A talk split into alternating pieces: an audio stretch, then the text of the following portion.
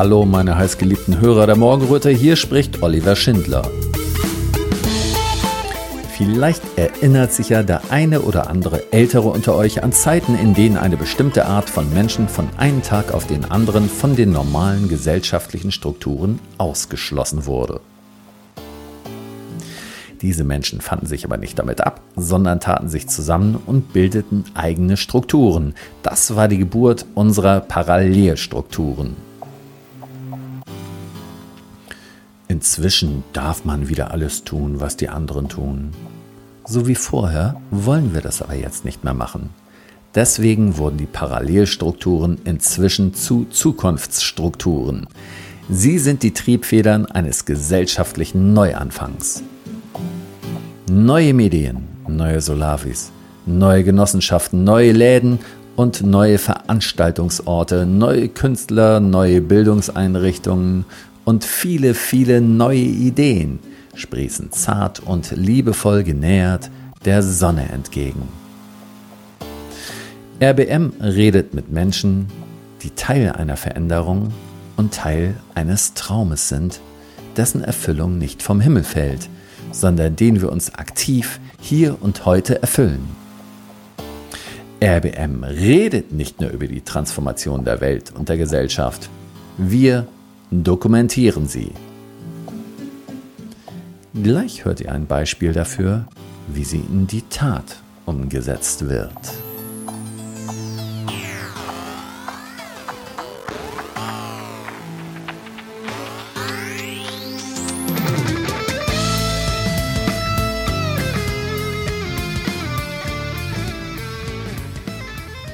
Ines ist Coach und hat eine Coaching-Agentur mit vier Filialen, ne, Ines? Genau, vier Filialen sind es mittlerweile in Potsdam, Berlin, Magdeburg und Leipzig. Und jetzt haben wir auch noch das Glück, dass du bei Menschlich Werte schaffen im Vorstand bist. Ein Coach im Vorstand. Kümmerst du dich darum, dass sie alle immer motiviert sind? Äh, also ich sag mal, ich kümmere mich darum, eigentlich mehr aus dem Bauch heraus. Also es ist so eine, so eine naturgegebene Geschichte, dass ich Prozesse und Menschen um mich herum immer so Ressourcen betont äh, betrachte und eigentlich auch immer neugierig bin, was passiert mit denen, was geht da vor, was kann man verändern, was kann ich verändern, wo bin ich an der richtigen Stelle. Also ich bin da schon manchmal auch so ein bisschen sehr ähm, aktiv was auch dann zu spüren ist und was ich glaube auch eine ganz gute Dynamik reinbringt. Aber ja, du hast recht, ähm, ich bin immer am gucken, wo geht's vorwärts, also wo gibt's Ressourcen sozusagen. Das lieben Coaches lieben Ressourcen und Potenziale. Aha, gut, dann kommen wir gleich zu der wichtigsten Frage. Du als Coach mit vier Filialen. Du müsstest ja eigentlich ein super Leben haben, also finanziell gut klarkommen, überhaupt im Leben gut klarkommen, wer sowas auf die Beine gestellt hat. Wozu brauchst du denn noch eine Mitgliedschaft äh, in einer Genossenschaft? Also dieses gut klarkommen und ähm, was ich noch so brauche, darüber könnte man lange sprechen. Also in erster Linie brauche ich immer wieder neue Möglichkeiten, Ideen mit Menschen in unterschiedlichsten Zusammenhängen zu entwickeln, zu gucken, wo geht's nach vorne und eigentlich habe ich auch, als ich die Genossenschaft kennenlernte, nach einer Möglichkeit gesucht, ähm, nochmal aus den Erfahrungen, die ich in den vielen Jahren, ich bin jetzt mittlerweile ja 18 Jahre selbstständig in dem Bereich und äh, die Dinge wandeln sich permanent. Und da habe ich einfach nach einer Möglichkeit äh, gesucht, nochmal diese Dinge, diese Erfahrungen, die ich auch habe und auch ähm, die Themen, die ja überall zu finden sind. Also ich gehe auf die Straße und finde meine Coaching-Themen und ich bin in, in Veranstaltungen und finde sie dort. Und da habe ich einfach nach einer Möglichkeit gesucht, noch mehr zu machen. Also noch mehr in Strukturen tätig zu sein, wo man diese Ideen braucht und wo Menschen sind, die froh sind, ähm, mit Ideen sich austauschen zu können und Neues zu konstruieren und äh, zu strukturieren und zu entwickeln. Und da war es ein ganz toller Zufall, dass ich auf die Genossenschaft gestoßen bin. Eigentlich durch einen ganz besonderen Zufall. Ich liebe Mindmaps, macht man ja im Coaching immer so, und bin auf eine Skizze gestoßen im Internet, die praktisch dargestellt hat, wie diese Genossenschaft funktioniert und welche Bereiche da ähm, möglich sind oder welche angedacht sind. Und das hat mich erst ein bisschen überrascht. Dann war ich auch neugierig und bin aber immer wieder darauf gestoßen und dann war plötzlich auch die Genossenschaft gegründet. Das war noch der Zeitpunkt, als sie sich entwickelt hat. Dann war sie plötzlich gegründet. Und da dachte ich, wenn du jetzt also schon mindestens 25 Mal darauf gestoßen bist, äh, übertrieben gesagt, dann ist vielleicht auch der richtige Zeitpunkt, mal Kontakt aufzunehmen und direkt mitten reinzuspringen und zu gucken, wo ist da mein, wo sind da meine Möglichkeiten. Wo bist du überhaupt auf die aufmerksam geworden? Ähm, es ist ein Zufall gewesen. Ich habe im Internet ähm, nach, ich bin ja immer auf der Suche nach Möglichkeiten für meine Klienten und mit meinen Klienten Projekte zu entwickeln oder vielleicht auch manchmal einfach die Stellensuche, wenn jemand sich beruflich völlig neu ausrichtet und dann gibt man Suchbegriffe ein. Und zunehmend ist zu spüren, dass die Menschen in den letzten Jahren ähm, nach sinnvollen Tätigkeiten suchen. Also bewusster und klarer in dem, ich brauche was, wo ich mit Menschen gemeinsam was machen kann und so weiter. Und dann ist die Genossenschaft als Begriff einfach mit äh, in, mein, in meine Keywords geraten und ähm, da bin ich auf die Genossenschaft sozusagen direkt äh, aufmerksam geworden. Mhm. Und ähm, wie lange hat das denn gedauert, äh, bis du im Vorstand angefangen hast? Weil der Internetauftritt ist ja eine Sache. Aber um so eine Entscheidung zu treffen, dich da so zu engagieren, da muss ja auch eine ganze Menge mehr passieren. Dann hast du sicher die ersten Menschen persönlich kennengelernt, ne? Genau, das war relativ zügig sogar. Ich habe, ähm, woran ich mich jetzt ganz deutlich erinnern kann, ähm, diese Veranstaltung in Birnbach vor zwei Jahren mitbekommen. Das war ähm, das Festival. Begriff ungewöhnlich, dachte, hm, was passiert da? Und dann war eben auch von der Zusammenstellung der Themen und von dem Spektrum her war ich absolut begeistert. Und dann habe ich gesagt, jetzt geht's los. Also jetzt äh, melde ich mich da einfach mal an und fahre da runter. Das war eine ja, schon ein ziemlich Stück darunter. Entschuldigung, und ich kanntest du die Leute ja noch gar nicht, als du runtergefahren bist, oder hattest du ja schon in irgendeiner Form kennengelernt? Also wir waren vorher schon im Kontakt. Ich überlege gerade, wie, wie ich da, ähm, ich hatte mit Sabine wo, äh, auch mal telefoniert. Also ich hatte dort mal angerufen, hatte eine E-Mail hingeschickt, hatte mich über die Webseite gemeldet. Aber es war in dem Sinne eher noch so eine lose Verbindung. Hm. Einfach mal zu gucken, was ist, ähm, also ich habe mich angemeldet auf der Webseite dann und dann gab es ja auch die Regionalgruppe und dann habe ich so die ersten Fühler ausgestreckt. Bei mir dauert es eigentlich, muss ich mal sagen, nie sehr lange, um guten Kontakt zu finden und bin über die Regionalgruppe dann schon mal in die, dieses Themenfeld, in diese Themenvielfalt eingestiegen und bin dann auch mit Sabine und mit ähm, Heidi sehr schnell in Kontakt gekommen und ähm, dann ergab sich einfach automatisch, dass die dann auch gesagt haben, Mensch, komm doch da runter. Aber es war noch eine relativ lose Verbindung. Ja. Ja, und dann habe ich mich einfach angemeldet und gesagt, ja Mensch, komm doch mal da runter und äh, sei einfach mal mit dabei und dann wirst du das erleben. Und ja, und dann war das eine relativ spontane Geschichte. Mich würde mal interessieren, was für Bedürfnisse sind da bei dir angesprochen worden? Also Menschen haben ja bestimmte Bedürfnisse, haben bestimmte Sehnsüchte, äh, weswegen sie irgendetwas Bestimmtes machen. Äh, war das einfach nur so eine Art berufliche Herausforderung oder ging das darüber hinaus? Also wir sind ja schon in den letzten Jahren und auch gerade wie Corona losging, war es ja für alle auch schon nochmal so ein bisschen so eine Feuertaufe. Für mein Unternehmen und auch für die Menschen um mich herum, die plötzlich auch, wo sich Bedarfe wandelten, die hier vor der Tür standen und sagen, sagten, was kann ich tun? Mein Beruf geht den Bach runter, meine Familie. Also all dieses, was wir im systemischen Coaching so bearbeiten, all die Themen ähm, veränderten sich plötzlich massiv. Ja. Und daraufhin habe ich natürlich auch überlegt, wie kannst du jetzt weitermachen? Wie kannst du mit Menschen äh, in eine Richtung arbeiten, es soll ja am Ende des Coachings immer ein positives und brauchbares äh, Ergebnis rauskommen. Und da habe ich gedacht, wie könnten, wo könnten die Inseln sein, wo könnten die Möglichkeiten sein, wo sich Menschen engagieren und wo sie vielleicht äh, ja unter Umständen auch eine Zukunft für sich sehen, eine persönliche, eine berufliche Zukunft, eine Situation äh, vorfinden, mit Menschen in Kontakt kommen, die äh, so ticken wie sie, so denken wie sie. Also das waren ganz große Themen. Und daraufhin war einfach der Bedarf auch da, zu gucken, wo finde ich diese Menschen und wo sind diese ähm, Möglichkeiten, die auch strukturell über so eine kleine Initiative hinausgehen. Also ich wollte da gleich so richtig hm. äh, in die Vollen gehen und dachte jetzt nicht äh, mit einer kleineren Initiative, die sind alle wichtig und gut, aber ich will gleich, ich will gleich wenn, brauche ich Antworten. Und so bin ich eben ganz bewusst auf die Suche gegangen und habe eine Verbindung zwischen dem, was ich die ganzen Jahre schon tue, was mich bewegt, also Veränderung und immer vorwärts und immer gucken, wo findet man diese berühmten Reserven in sich, diese Kraftreserven, diese Energiereserven und wo kann es hinführen? Also wo ist der Weg?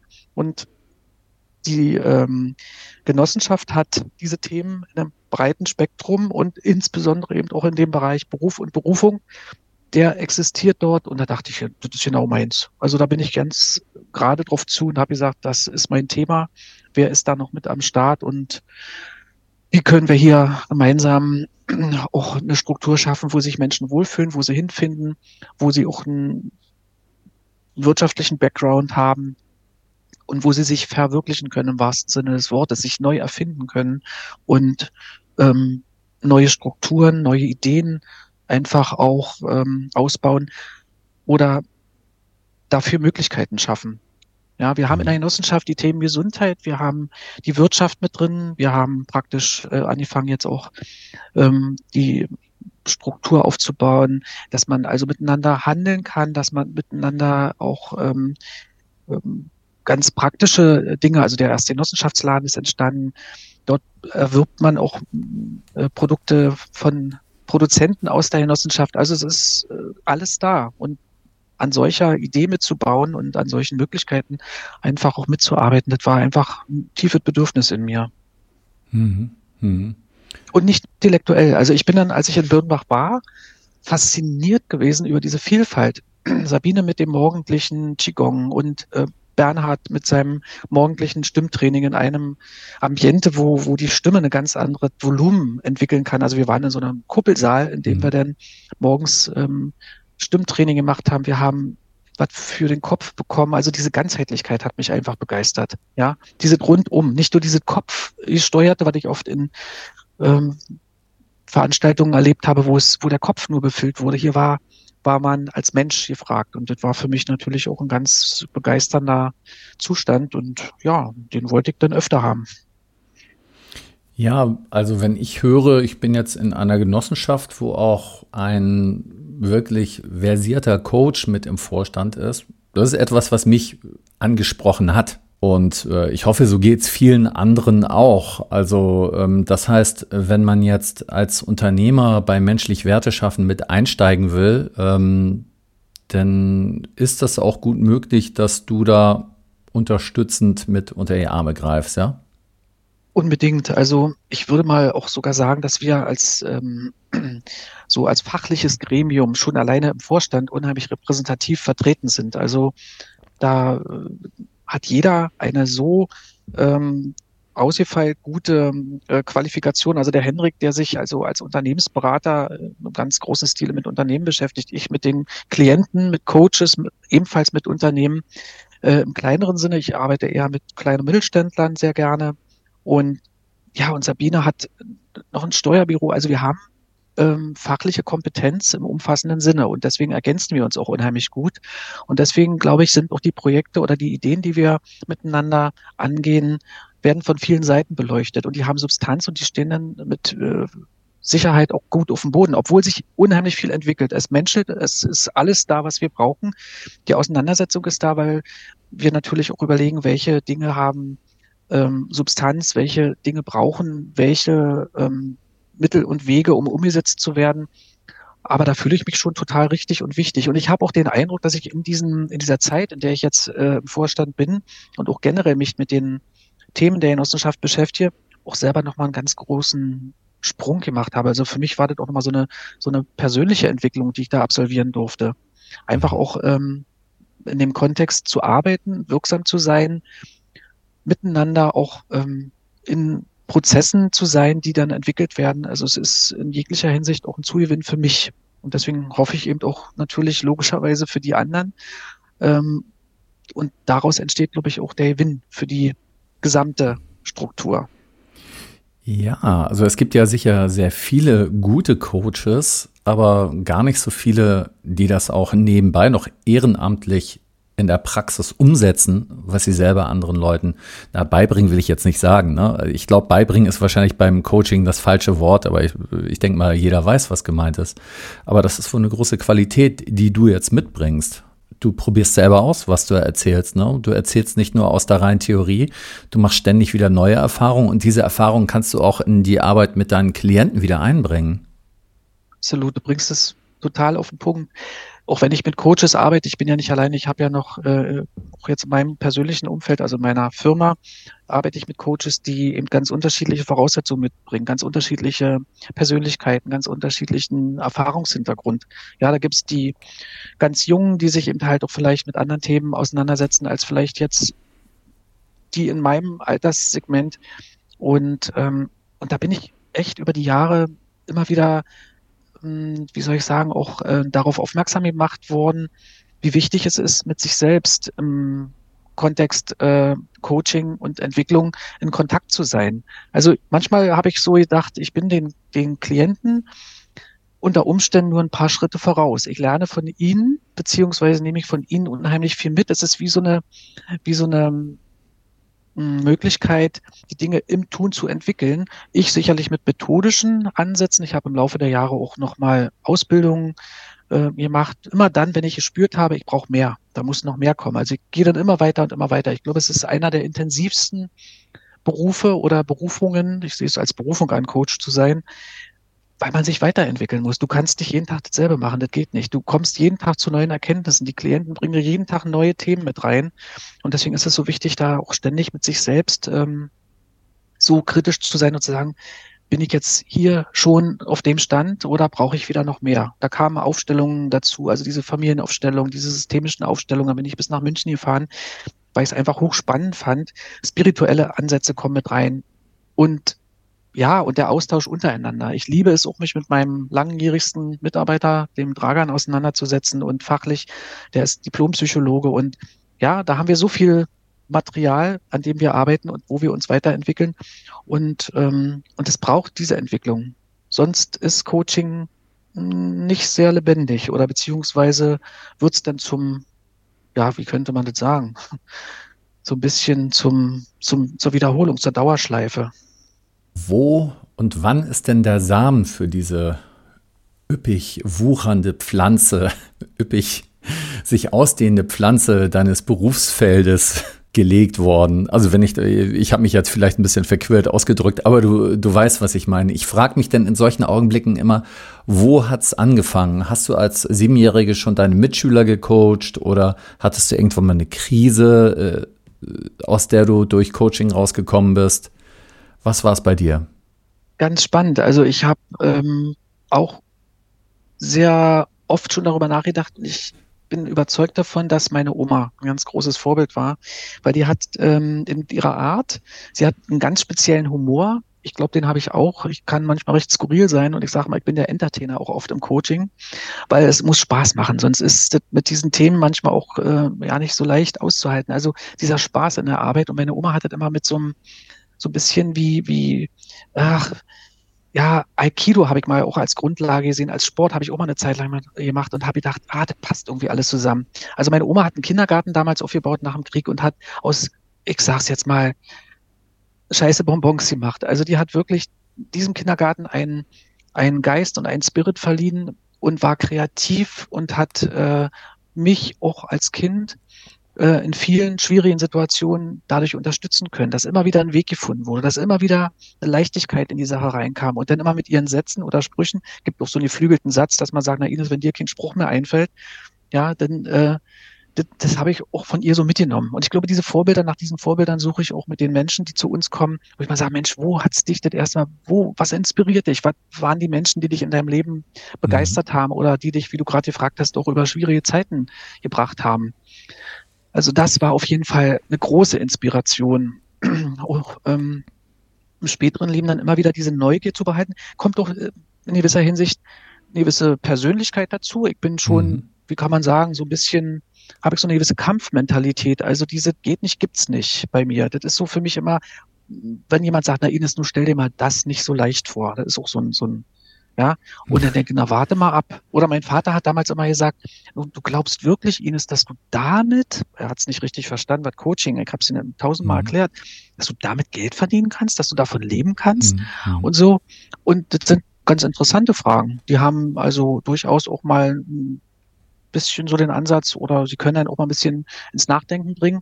Aber mir fiel immer was ein. Ne? Und, mhm. ähm, und daraus habe ich praktisch auch geschöpft, was könnte das in meinem, für mein Leben bedeuten, für meine, für meinen Beruf und für meine Berufung.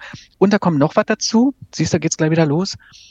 Meiner ersten, ich wollte eigentlich Physiotherapeutin werden. Das war ja noch nicht, Coach war ja damals zu DDR-Zeiten nicht gerade der Beruf, den man so in der Agenda gefunden hat, das möchtest du mal werden. Ja, da stand alles Mögliche, aber nicht das.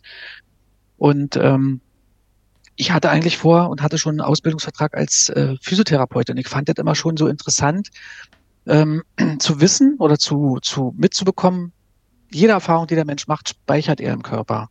Jeder Muskel, jede Faser von uns hat Erinnerungen. Und das hat mich so fasziniert, so interessiert. Dann habe ich von Alexander Loven damals über Bioenergetik das erste Buch in die Hand gekriegt. Ich glaube, mal Zufälle gibt's da auch nicht. Aber man, ja, man sucht ja auch irgendwie danach. So, und dann dachte ich, jetzt habe ich's. Ich werde Physiotherapeutin und verstehe den Menschen von innen und von außen. So, und eine Woche oder zwei Wochen vorher wurde mir im Krankenhaus damals, wo ich die, den Ausbildungsplatz hatte, dieser Ausbildungsvertrag gekündigt. Und ich musste wirklich das, äh, was ganz anderes lernen. Also ich musste dann halt äh, den Beruf nehmen, der gerade da war und das war damals so die klassische Sekretärin und das war für mich der Untergang des Abendlandes.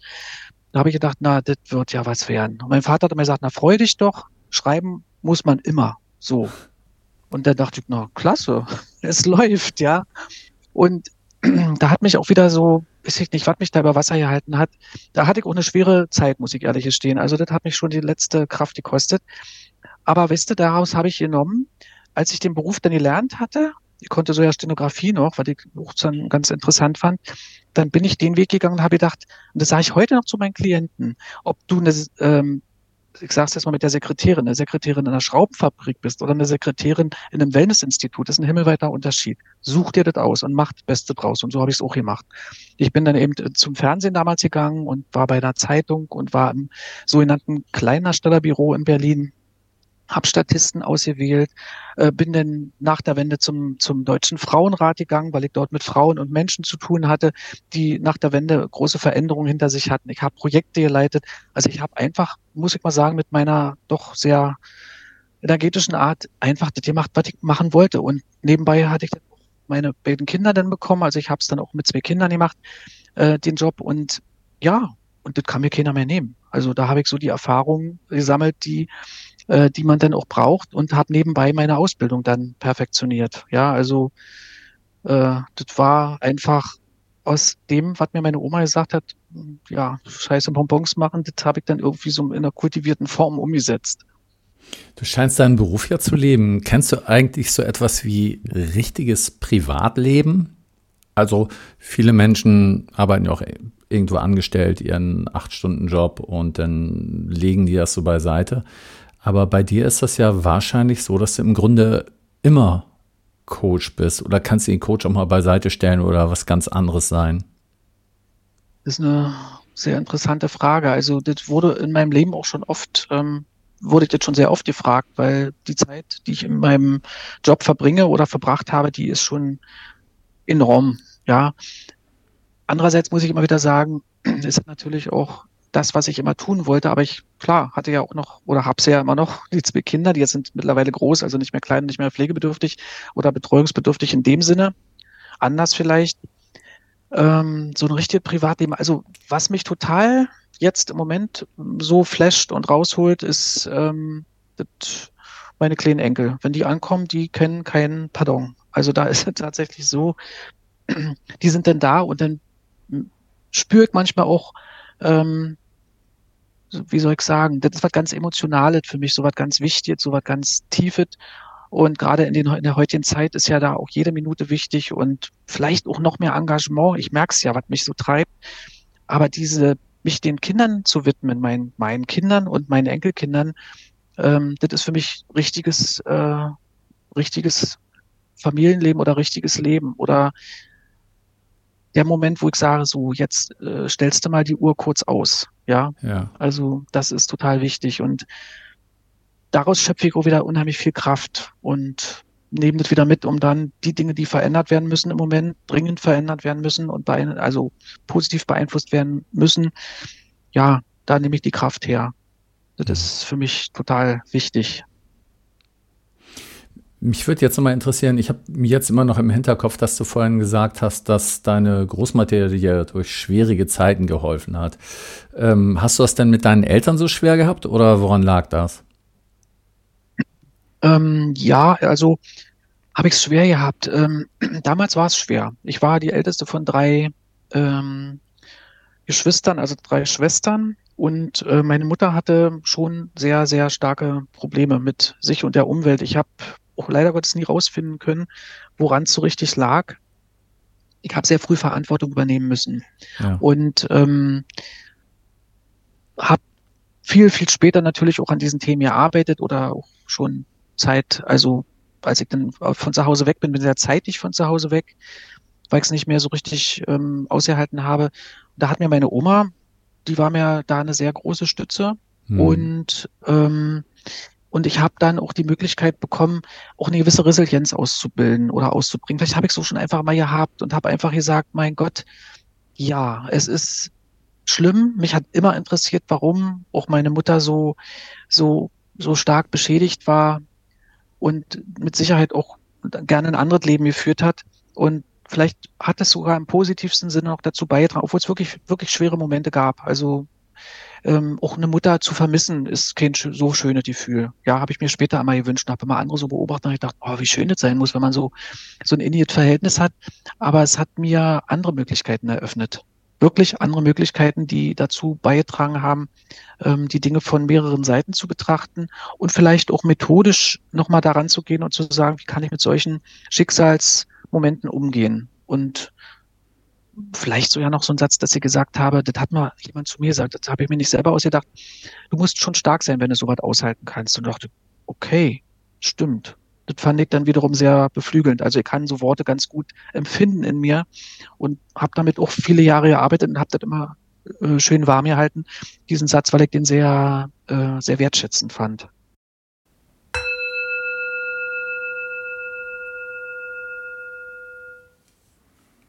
Liebe Hinhörer, sicher ist euch bewusst, dass freie Medien wie zum Beispiel Radio Berliner Morgenröte nicht von der GEZ profitieren und ganz auf eure wohlmeinenden Spenden angewiesen sind. Wenn euch also gefällt, was euch bei RBM serviert wird, freuen wir uns über einen kleinen Anerkennungsbeitrag. Zahlungsmöglichkeiten gibt es am Fuße unserer Webseite. Danke, dass ihr mitmacht.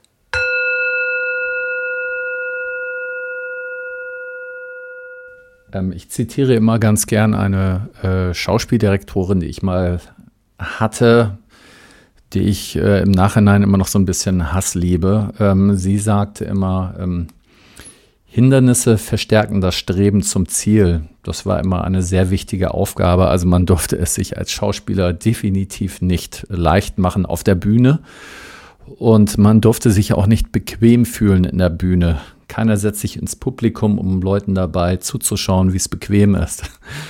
Und ähm, ich glaube, dasselbe gilt auch für die Entwicklung einer Persönlichkeit. Im Grunde kann sich da ja nicht so viel tun, wenn dann nicht auch irgendwann mal Probleme auftauchen in irgendeiner Form, mit denen man umgehen muss. Ne? Absolut, absolut. Gerade wo du sagst mit der Bühne, ich weiß, wie, wie sehr ich das wertschätze. Ähm, weil ich habe selber mal Impro-Theater gemacht und ähm, so gerne wie also auch so entertaine. Aber als ich da auf der Bühne gestanden habe und diese, diese, dieses äh, Lampenfieber gespürt habe und völlig bewegungsunfähig wurde, da habe ich gedacht, mein Gott, ja, was ist das für eine, für eine große Nummer, so aus sich rausgehen zu können, sich so zeigen zu können. Also das ähm, finde ich absolut stark. Übrigens ähm, sind wir als Kinder damals in der wir waren noch, äh, meine andere Oma, die war, äh, die hatten eine kleine Dorfkneipe. Und in dieser Dorfkneipe war in diesem großen Ballettsaal eine Bühne. Und da stand rechts und links ein Klavier. Und da habe ich mit meiner Schwester damals, haben wir es immer so natürlich vor leeren Rängen außer meine Oma saß mal da, haben wir so Theater gespielt und Klavier gespielt. Das war so das, was mich so an Bühne erinnert. Und ähm, fand ich auch für mich irgendwie ganz, ganz stark, so diesen Blick zu haben, diesen Weitblick zu haben. Gut, aber als ich dann später im Impro-Theater, da habe ich ab und zu mal einen kleinen Ausfall gehabt, wenn ich auf der Bühne stand und vorne saß dann wirklich Publikum. Aber es ist eine ganz interessante Geschichte. Und ich habe immer gesagt, ich mache, wenn ich noch mal ein bisschen Geld reinbekomme, dann mache ich ein Theaterstück, ähm, die Rolle meines Lebens, wo man wirklich die Traumrolle, die man immer hätte haben wollen oder wo man sich gewünscht hat, genau das wäre ich gerne geworden, so als bisschen Glaubenssatzarbeit das ich einfach aufführen mit Leuten, die sich dafür interessieren, die einfach mal das Beste aus sich rausholen und sagen, ich bin das und das, was sie gerne geworden wären. Das ist aber ein Traum, der ist schon ziemlich alt, hat wieder was mit Bühne zu tun, aber wer weiß, vielleicht kommt da noch mal was zustande. Weil ich glaube, wenn der Mensch in seiner Vorstellung, in seiner, in seinem innersten Streben herausfiltern kann, was ihn beflügelt, was ihm Kraft und Energie gibt und ähm, immer wieder an seinen Träumen andockt, dass das eine unheimliche Kraft hat. Ja, und äh, wenn ich das im Coaching spüre, wenn diese Flackern, diese Leuchten in den Augen da ist, oder wenn ich mit Menschen zu tun habe und diese Leuchten in den Augen spüre oder diese Energie, die in den Menschen kommt, da habe ich eine unheimlich gute Empfindung dafür, dann ist das der Moment, Moment ähm, wo ich denke, jetzt geht's los. Ja, ich denke auch immer, Coach, meine Güte. Ähm, also man kann ja nicht in die Menschen so reingreifen und Schalter und Hebel umlegen und im Grunde ist das ja auch keine exakte Wissenschaft. Also die Menschen, mit denen du zu tun hast, die sind ja wahrscheinlich auch teilweise unberechenbar. Das ist ja nicht, dass ein Coach da sitzt und allwissend ist, jemand nur anguckt, ein paar Fragen stellt und hat sofort die Lösung für ein Parat. Das ist natürlich das, was Menschen wünschen. Ich glaube auch, es gibt Coaches, die stellen sich nach außen so dar und das ist ja im Grunde schon so eine Art Betrug, kann ich mir vorstellen, wenn man sich so darstellt.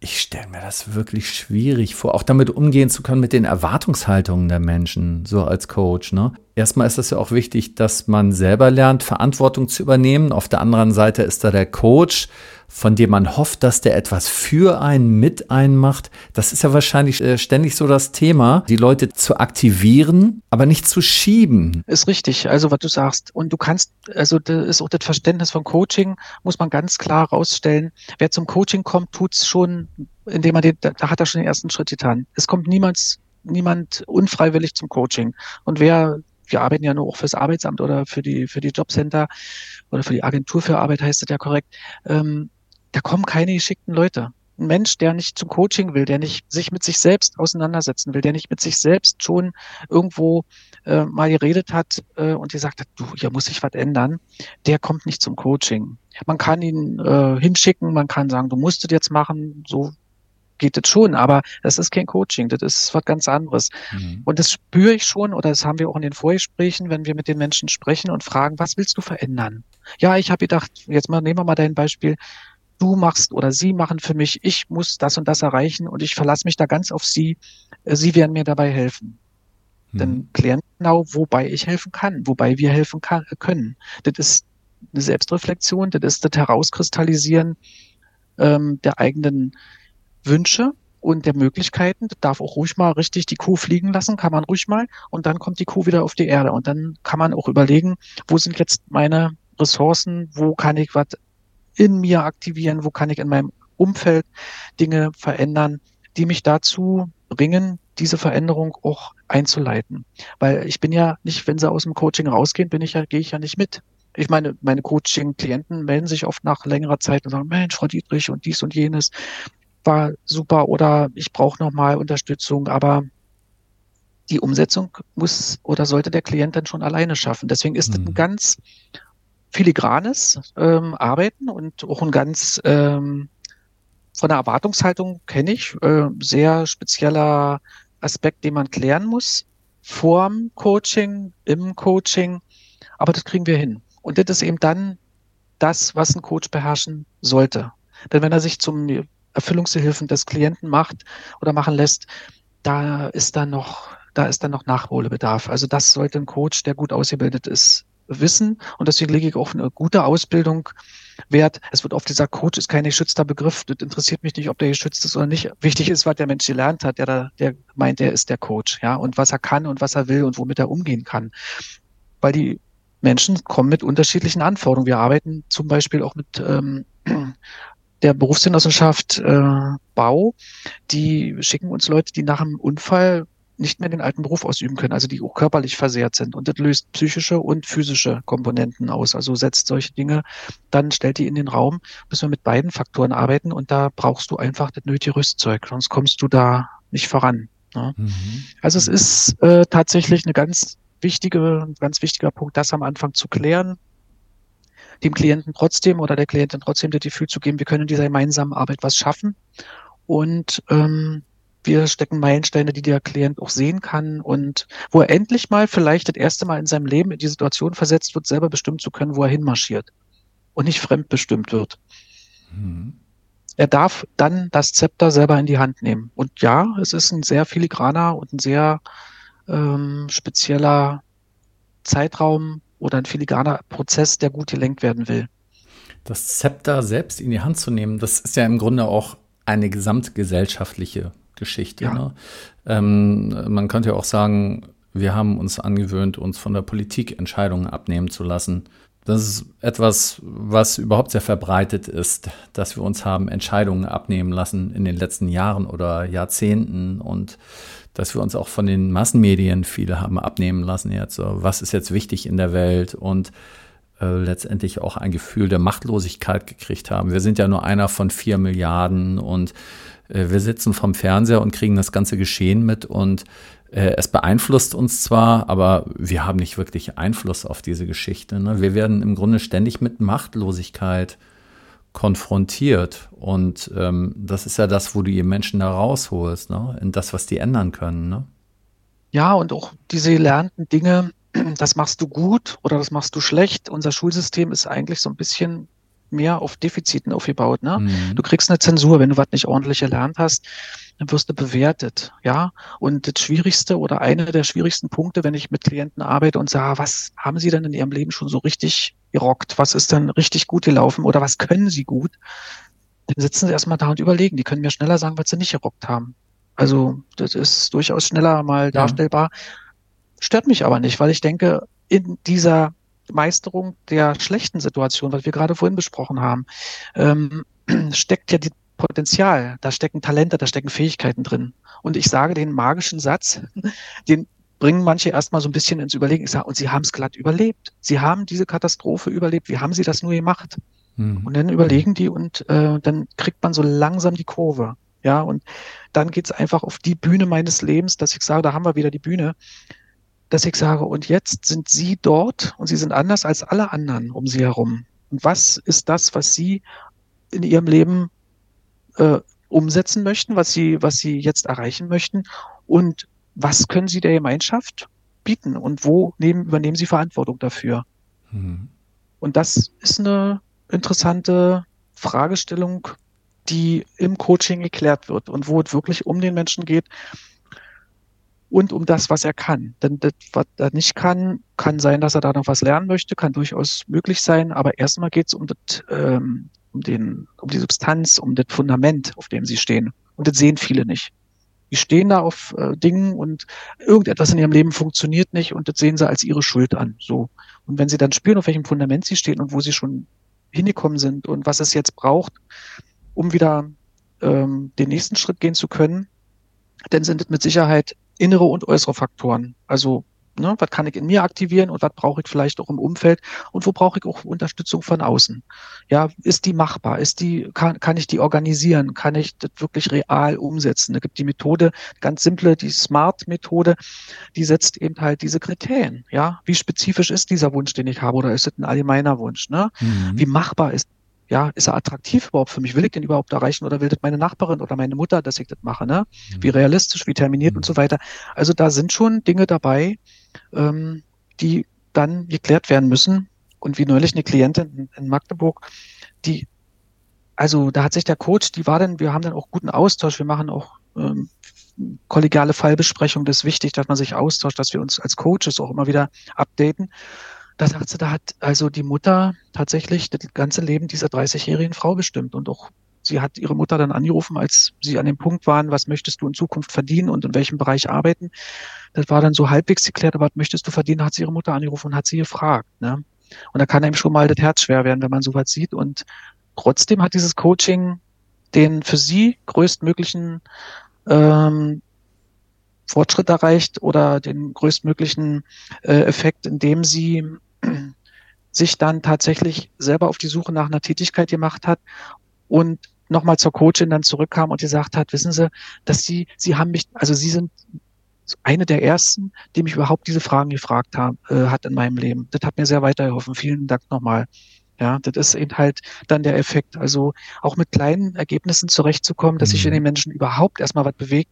Das setzt manchmal wie so ein Domino, ne? Dann ein Dominosteinchen und dann, dann geht's manchmal weiter. Und ich liebe diese Geschichten. Ja, ja. ich bin ein Fan davon und deswegen kann mir auch meine Arbeit eigentlich ja nicht langweilig werden und auch eigentlich ähm, ist die so abwechslungsreich wie nur ja, wie man sich es eigentlich nur wünschen kann. Ne?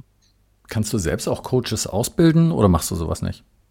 Wir sind jetzt dabei. Also wir wollten äh, grundsätzlich, und ich habe jetzt einen äh, sehr kompetenten Partner dafür, äh, wir sind im Gespräch, dass wir diese Ausbildung anbieten und dass wir auch regelmäßig Fortbildung anbieten, dass wir einfach mhm. regelmäßig Coaches die Möglichkeit geben, sich methodisch auszubilden, dass sie sich ähm, zeigen dürfen mit ihren Schwächen, mit ihren Fragen, mit dem, wie gehst du mit der Methode um, wie gehe ich damit mit, mit der Methode um, ich komme überhaupt nicht damit zurecht welche Methode kann ich noch einsetzen. Da sind wir auf dem besten Weg, weil ich glaube, das schreit förmlich danach. Also mhm. das mhm. weiterzugeben, was wir da so angehäuft haben an, an Wissen, ja, und an, an Vielfältigkeit, auch in unseren Persönlichkeiten. Ich denke, das ist jetzt gerade so in Planung. Wir haben auch eine Akademie schon, da bin ich ganz stolz. Wir haben seit diesem Jahr auf unserer Webseite die Möglichkeit, auch ähm, von interessanten Coaches, also sind alle interessant, aber die, die interessante Themen haben, die auf unserer Akademie zu veröffentlichen, da können ähm, Themen aufbereitet werden. Da können wir also praktisch schon, haben wir schon angefangen, Wissen zu ähm, manifestieren und anzubieten. Also das ist sozusagen die, der, die Vorstufe zu unserer Ausbildung, die wir dann vielleicht noch anbieten oder zu unseren Weiterbildungen. Wie findet man das denn? Also über eure Webseite. Ähm, dann sagt doch noch mal kurz, wie heißt eure Firma und wie nennt sich die Webseite? Die Webseite heißt jobcoaching-jetzt.de mhm. und die Firma heißt Jobcoaching Training und Personalentwicklung.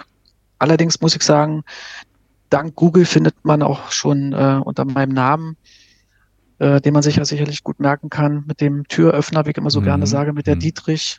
Ines Dietrich findet man auch ganz gut. Also wir sind da recht präsent. Also man findet uns relativ leicht. Ja, ja, gut. Ähm, und äh, zur Akademie findet man dann auch über diese Webseite, habe ich richtig verstanden, ne? Oh. Super. Man kann auch jetzt neuerdings ganz auf dem kurzen Weg auch Termine mal mit uns buchen. Es ist auch so, wir haben jetzt gerade wieder eine ganz neue Idee, die ist mir noch sehr am Herzen. Also wie gesagt, lauter Herzensprojekte. Das ist manchmal ja. auch schon ähm, ja schon sehr romantisch, weil ich da so erzähle.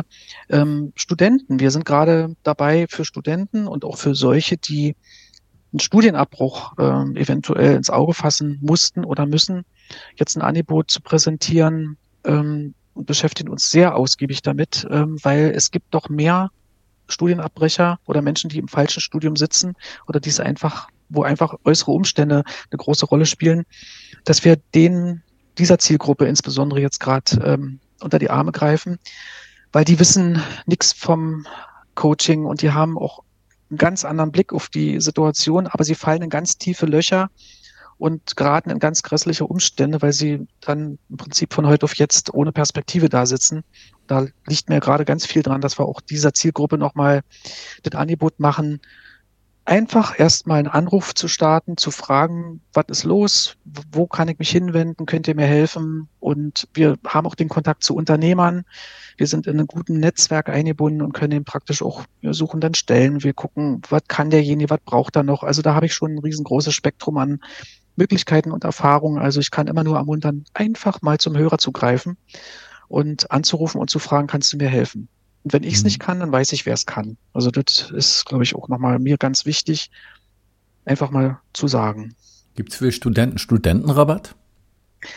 Ähm, ja, es gibt die ähm, an sich sogar die Möglichkeit, dass sie dadurch, dass sie das Studium abbrechen und ohne berufliche Perspektive erstmal sind oder ohne Job, dieses Coaching komplett von der Agentur für Arbeit bezahlt bekommen. Das ist aber, wie gesagt, den meisten nicht bekannt.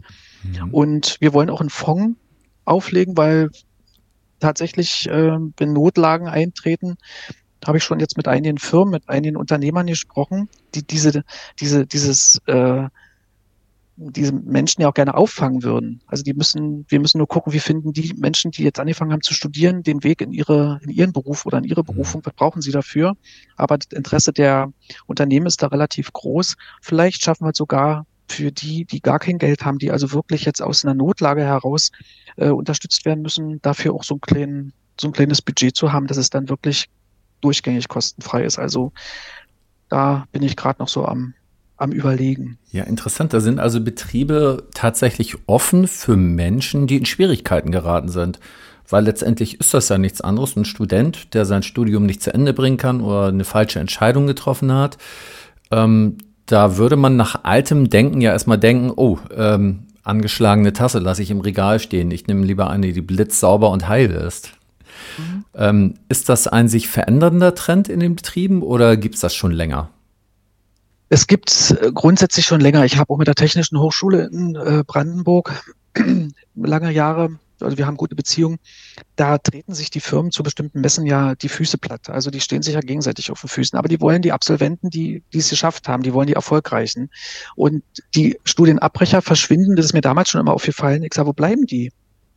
Die verschwinden. Die sind sozusagen, das ist so eine Schamgrenze wo man nicht unbedingt gerne drüber spricht. Sicherlich auch nochmal unterschiedlich vom Temperament her. Manch einer geht damit vielleicht lockerer um als andere. Aber was ich so gehört habe, ich recherchiere vorher mal ganz gut, äh, verschwinden die erstmal so mhm. und tauchen nicht mehr auf. Und grundsätzlich ähm, ist da aber eine Fehlannahme, wenn man glaubt, dass man die als Loser oder als Verlierer wahrnimmt, sondern die Firmen greifen gerne danach. Ich meine, Fachkräftemangel muss man sich über den Begriff jetzt nicht nochmal Gedanken machen, aber es sind Menschen, die die erste Hürde in ihrem Leben genommen haben. Die haben eine Entscheidung getroffen. Sie sprechen das Studium ab, aber sie haben im Prinzip, gehen sie den nächsten Schritt. Und die Frage ist, wie könnte dieser nächste Schritt gestaltet mhm. werden? Und den gehen Firmen gerne mit diesen Menschen. Logischerweise natürlich auch nach der vorherigen Klärung, wo will ich hin? Und äh, möchte ich ein Handwerk erlernen oder was war ursprünglich mal mein Plan und wie komme ich jetzt dahin? Mit oder ohne Studium? Ne? Also ich glaube, dass heutzutage sehr wichtig zu seinen Fehlern zu stehen weil es wirklich zur Zeit von Rama-Werbung und perfekten Bildern und ähm, perfekten Werbesendungen ähm, man immer so den Eindruck hatte oder das Gefühl hätte, man dürfte keine Fehler zeigen in dieser Welt. Und ich glaube, da verkrampft man noch mehr. Und äh, ich kann mir vorstellen, dadurch wird auch einiges an Kreativität zurückgehalten. Ist das etwas, was den Firmen auch bewusster geworden ist vielleicht? Ich bin noch so ein bisschen am, am überlegen. Also die Firmen muss man schon suchen, die sich mhm. dafür interessieren, aber es gibt sie. Es gibt sie in jedem Fall. Ähm, und der Standard ist eigentlich eher so, dass man dann auch seitens der offiziellen fehlenden sind dann die Agentur für Arbeit oder auch das Jobcenter, die machen ihren, ihren Job anders als wir.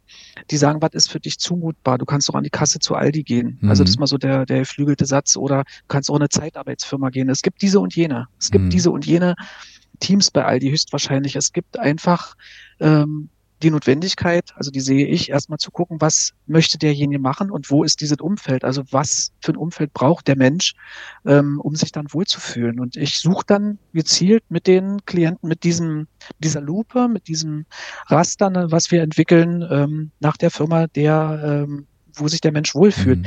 Aber sie sind noch nicht, also man muss sie noch, sie sind noch ja, man muss sie mit der Lupe, Lupe suchen, das ja. muss man schon so ehrlich sagen. Ja, wir haben auch überlegt, also wenn ich auf Messen bin oder wenn wir Zusammenkünfte haben, wo ich Unternehmen kennenlerne oder ich gehe ganz bewusst in, in Runden, wo Unternehmer sind oder ich suche mir auch die Unternehmer und spreche mit denen. Mhm. Ja, wir kriegen ja auch Anfragen von Firmen, sucht mir doch mal jemanden, oder ich brauche da jemanden, einen Mitarbeiter, ich check die vorher, die Firmen. Also ich habe mich auch schon ja. für Firmen wieder verabschiedet und habe gesagt, ich glaube, wir haben nicht so ein gleiches Wertebild, Werteleitbild, da gucken sie vielleicht nochmal woanders. Aber es ist wie immer im Leben, wenn du weißt, was du suchst, dann findest du es eher, als wenn das so diese, dieses Gießkannenprinzip ist. Und ich schicke mal meine Bewerbungsunterlagen an 20 Firmen und guck mal, was zurückkommt, ist mhm. meistens nicht von Erfolg geprägt. Also ja.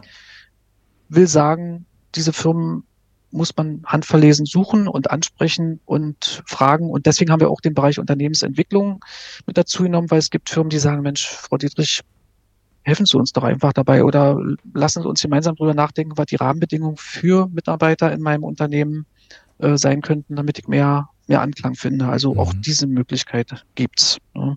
Hm. Ja, du hattest eben von Werteleitbild geredet und äh, da bin ich dann wieder bei menschlich Werte schaffen gelandet. Also menschlich Werte schaffen scheint ja genau deinem Werteleitbild zu entsprechen, deswegen bist du ja wahrscheinlich auch gelandet, ne?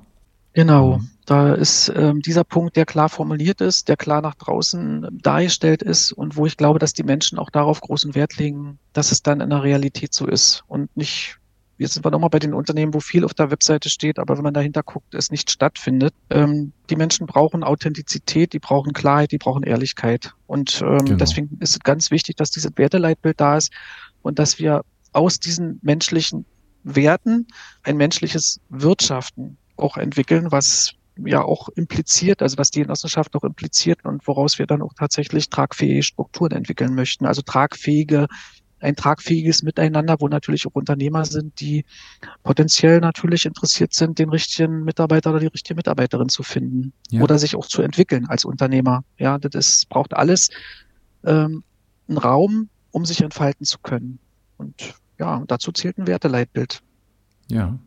Und mein Traum vom optimalen Beruf, sei es jetzt selbstständig oder mit anderen zusammen in einer Firma, ist das Gefühl, mit Freunden zusammenzuarbeiten ich glaube, das ist für mein Gefühl jetzt bei menschlich Werte schaffen auch so rübergekommen. Also wirklich, was du schon gesagt hast, Vertrauen, äh, Vertrauen ist nicht Wissen, ne? Vertrauen ist auch Emotionalität. Und ähm, das bedeutet auch mehr als nicht zu misstrauen, denke mhm. ich mal, sondern sich wirklich ähm, in einer Gemeinschaft auch aufgehoben zu fühlen. Weil ich glaube, nein, ich bin sicher, das ist ja auch so ein Urbedürfnis im Menschen ist, doch in einer Art Stamm, in einer Art Gruppe zu Hause zu sein, auch wenn man selbstständig ist. Und ich glaube, die Möglichkeit gibt es ja dabei, menschlich Werte schaffen. Da kann man ja viel ausprobieren und man kann auch da selbstständig sein. Man hat aber trotzdem Freunde um sich herum, die man anrufen kann und die Fachkompetenz haben. Das heißt, das macht Arbeit gleich meines Erachtens leichter und es macht auch einfach mehr Spaß und es gibt auch Lebenssinn und Lebensgefühl, wenn man mit Freunden ja. zusammenarbeitet. Ja, absolut. Also das ist gar nicht zu unterschätzen und der Mensch ist eben halt darauf angewiesen, also sich wohlzufühlen, auch seine Kräfte entfalten zu wollen, Energie ähm, zu entwickeln, gerne wieder zur Arbeit zu gehen, ähm, gerne mit Menschen im Umfeld gemeinsam etwas zu schaffen. Das ist also gar nicht äh, hoch genug zu bewerten. Und ich mhm. kann mich auch noch äh, dran erinnern, dass ich Zeiten hatte, bevor ich diese, diesen Weg eingeschlagen habe, dass ich am Sonntagabend gedacht habe, oh mein Gott, ich muss da morgen wieder hin. Und auch das war für mich so ein, so, eine, so, eine, so ein Leitbild, wo ich gesagt habe, das möchte ich nicht denken. Ich möchte nicht meine, mhm. meine Lebenszeit äh, so verbringen. Ja, und deswegen auch alle Sinne einzubeziehen. Ach, und dann war auch noch mal immer mit meinen Bildern, ja. Ähm, da habe ich mir auch meinen, meinen Arbeitsplatz damals recht nett zurecht gemacht. Und da hatte damals auch eine Kollegin noch in der Ausbildung zu mir gesagt, ist doch hier nicht deine Wohnstube. Jetzt räum doch das mal weg und so weiter. Also da war noch ein ganz anderer Slang, ein ganz anderer, ähm, ganz andere Umgebungsbedingungen. Und da habe ich gesagt, nee, das möchte ich so nicht haben.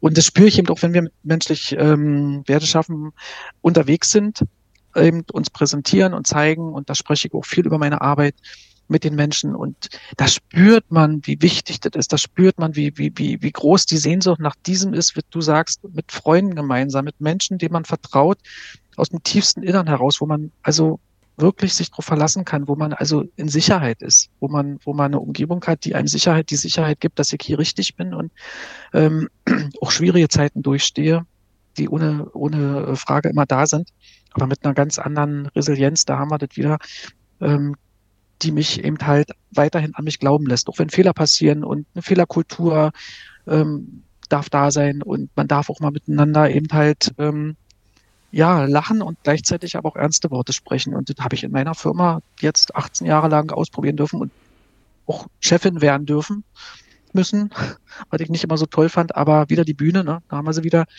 aber ich habe gedacht, oh komm, jetzt mach das und geh immer von deinem Gefühl aus und immer auch davon, wo ich mich wohlfühle, vielleicht fühlen sich da auch andere wohl und wenn ich sprechen wir drüber. Ja, mhm. das ist eben halt, und das weiß ich, äh, das spüre ich eben, wenn ich mit Menschen spreche. Wenn sie sich wohlfühlen und am Ende des Coachings das Gefühl haben, sie sind oder den Eindruck haben, sie sind jetzt auf dem richtigen Weg, dann ist manchmal sogar die Angabe des Gehaltes, was sie sich in Zukunft wünschen, das muss ich fast schon abfragen. Ich sage übrigens, wie viel wollen sie denn verdienen? Ach so, ja, sagen sie, stimmt. Die sind so mit dieser anderen Thematik, mit diesem, ich möchte mich wohlfühlen beschäftigt oder ich möchte eine Arbeit machen, die mir Spaß macht, dass das Geld nicht unwichtig ist, aber nicht mehr im Vordergrund ist und auch nicht mehr das, den, den Aspekt des Schmerzensgeldes äh, bedienen muss. Ne? Also ja, also ich denke mal, ja? Schmerzensgeld ist dann ein sehr gut gewählter Begriff. Ich weiß ja, was du meinst. Ähm, es gibt halt noch andere Bedürfnisse außer Konsum und Einkaufen können. Ne? Das wissen wir natürlich, klingt erstmal wie selbstverständlich. Aber oft ähm, gleichen wir ja einen Mangel an Zufriedenheit, im, sei es jetzt im Familien- oder im Berufsleben, dadurch aus, dass wir denn eben äh, Geld haben, um Dinge zu konsumieren. Und ähm, das ist eben ein Zeichen unserer Gesellschaft.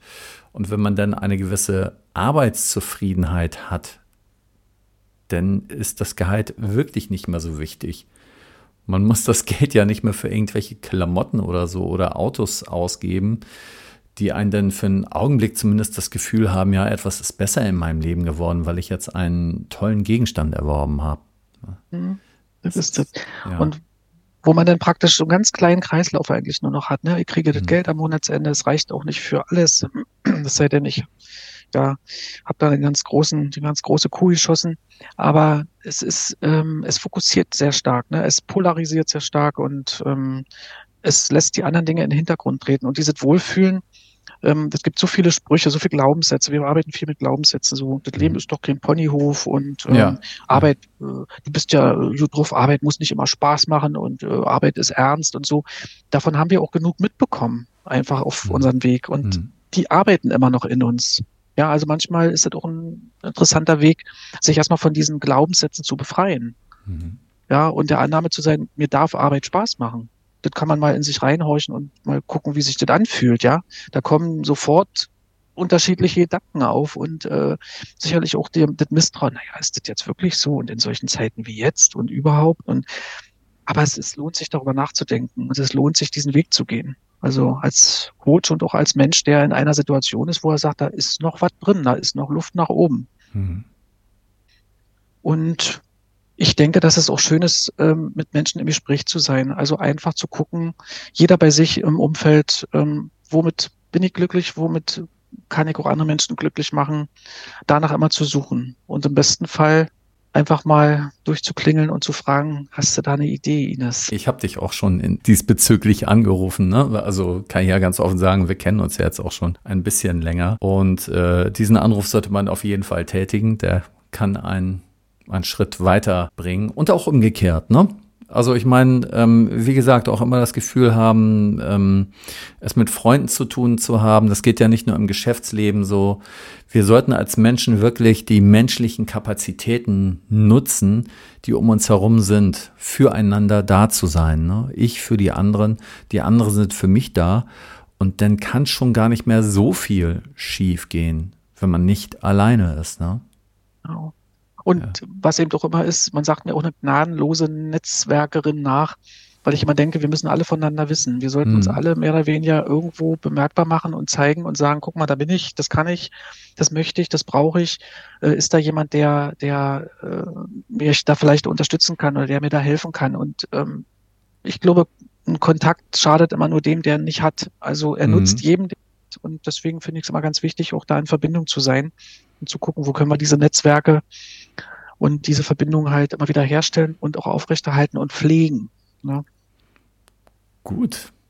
Ines, dann freuen wir uns auf ein weiteres freudvolles Wachstum von menschlich Werte schaffen und wir werden wahrscheinlich noch viel in den nächsten Jahren miteinander zu tun haben, hoffe ich.